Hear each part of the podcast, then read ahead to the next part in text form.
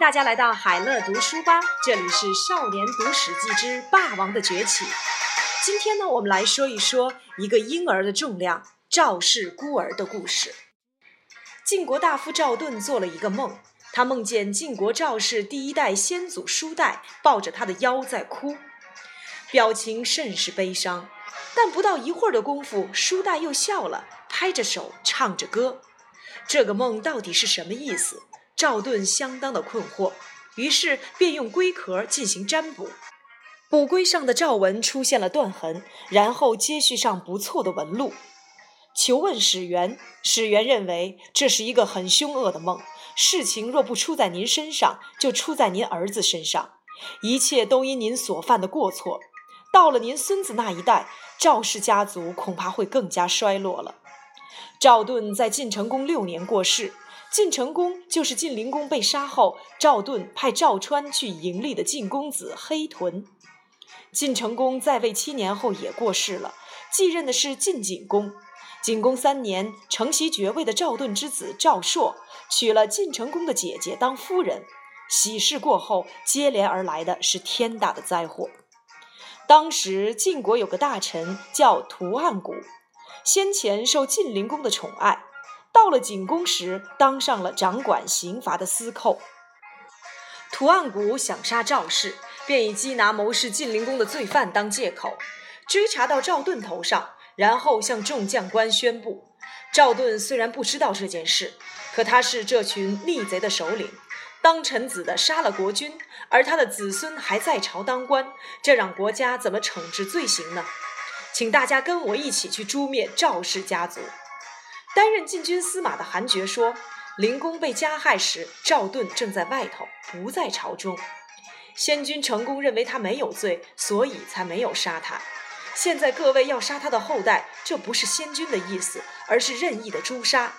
任意诛杀就是作乱，做臣子筹谋大事，而国君不知道，这就是没把君王放在眼里啊。”韩厥说的振振有词，但屠岸贾完全不理会。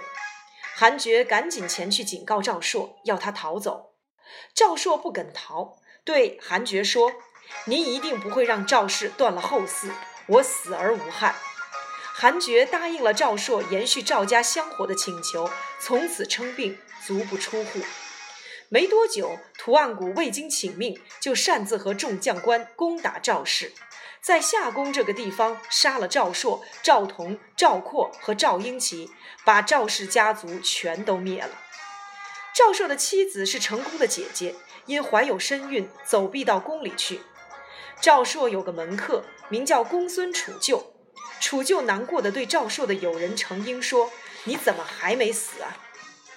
程婴回答：“赵朔的夫人怀有身孕，如果生下来侥幸是个男孩，那么我就抚养他。”如果生下来是个女孩，那就慢慢等吧，总有我死的一天。不久，赵朔夫人把孩子生了下来，是个男孩。屠岸贾听到赵朔夫人生产的消息，带人到宫里搜寻。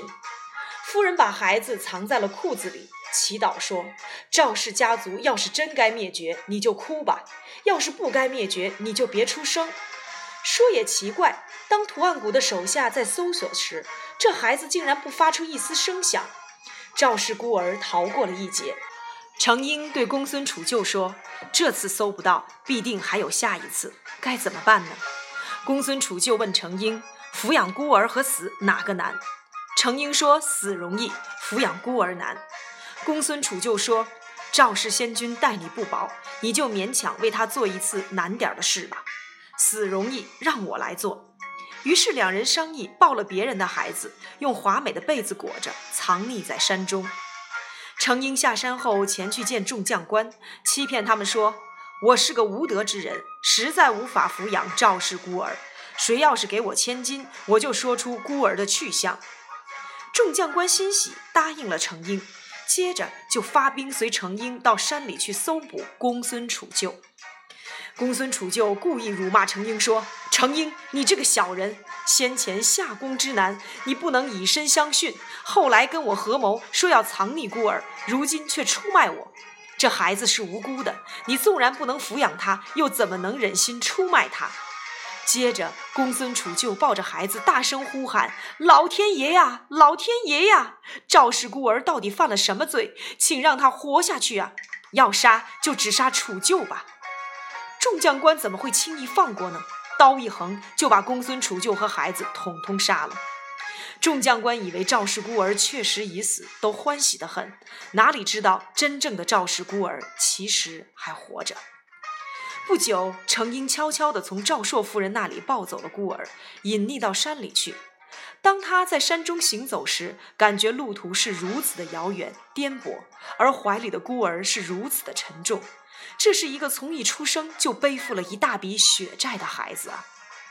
十五年后，也就是公元前五百八十二年，晋景公生病，占卜的结果说是大业的后代没有得到祭祀，因此在作祟。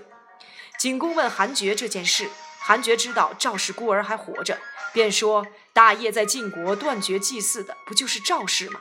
所谓的大业，相传是秦人的祖先，而晋国的赵氏与秦人同出一源，是到了造父才姓赵。造父的七世子孙孙叔代，因周幽王无道，离开了周王朝，前去晋国辅佐晋文侯，也因此成为了赵氏在晋国的第一代先祖。”韩厥对景公分析其中的关系，说大业的后代从中言以下都姓嬴。中衍这个人长得人面鸟嘴，辅佐殷商国君大树，而他的子孙辅佐周天子都有贤良的品德。后来到了幽王和厉王，因两王无道，叔代就离开了周朝，来到了秦国侍奉先君文侯，而他的后代辅佐晋军一直到成功。晋国赵氏世世代代都为国家立功，未尝断绝祭祀。如今只有国君您独独灭了赵氏，国人都同情他们，而占卜的龟甲和赵文也都显示出了征兆。希望主君能够好好的想想这件事。景公问：赵家还有后代吗？于是韩厥把赵氏孤儿的事情原原本本的向景公禀报，景公便和韩厥商量要立赵氏孤儿的事情。赵氏孤儿单名叫武。不久，景公便把赵武招进了宫里，把他藏匿了起来。听说景公生病，众将官都到宫里来问安。景公靠着韩厥的兵力，逼众将官跟赵武见面。众将官不得已，只好说：从前在夏宫所发生的灾难，都是图案谷做的主，他假传君命，要我们执行，否则我们也不敢这么做。要不是主君生病，我们早就想请国君恢复赵氏的地位了。如今国君您下了命令，这正是我们所希望的。景公让赵武和程婴一一拜会了众将官，而这些将官反过来帮程婴和赵武攻打图案谷，灭了图案谷的家族。赵武恢复了原先的封地，一如赵家从前。赵武从一出生就背负的血债，如今得以偿清。又过了几年，赵武年满二十岁。程婴向众大夫告别，然后对赵武说：“夏宫灾难发生时，很多人都勇于赴死，而我不是不能死，是因为心里老想着要抚育赵氏的后代。如今你已长大成人，也恢复了赵家旧有的地位，我将到九泉之下向先君赵盾和公孙杵臼报告。”赵武哭着跪地叩头，坚决地请求程婴留在世间。说：“我就算一辈子劳碌，我都会报答您。您怎么能够忍心离我而去呢？”程婴说：“楚舅当年认为我能办得了这件事，所以先我而死。我若不去告诉他一声，他会以为我事情没有办好呢。”程婴心意已决，不久就自杀了。赵武为程婴扶丧三年，还为他划出了一块祭祀的封地。春秋两季定期祭祀，世世代代没有断绝。赵武和韩厥后来都被封为了正卿，赵韩两家在晋国的地位愈来愈巩固，而同时崛起的还有魏家的势力。晋平公十三年，吴国的颜陵季子，也就是季札，奉命出使到晋国。他当时说了一句话：“晋国的政权总有一天会落在赵文子、韩宣子和魏献子后代的手上。”颜陵季子的预测没有错。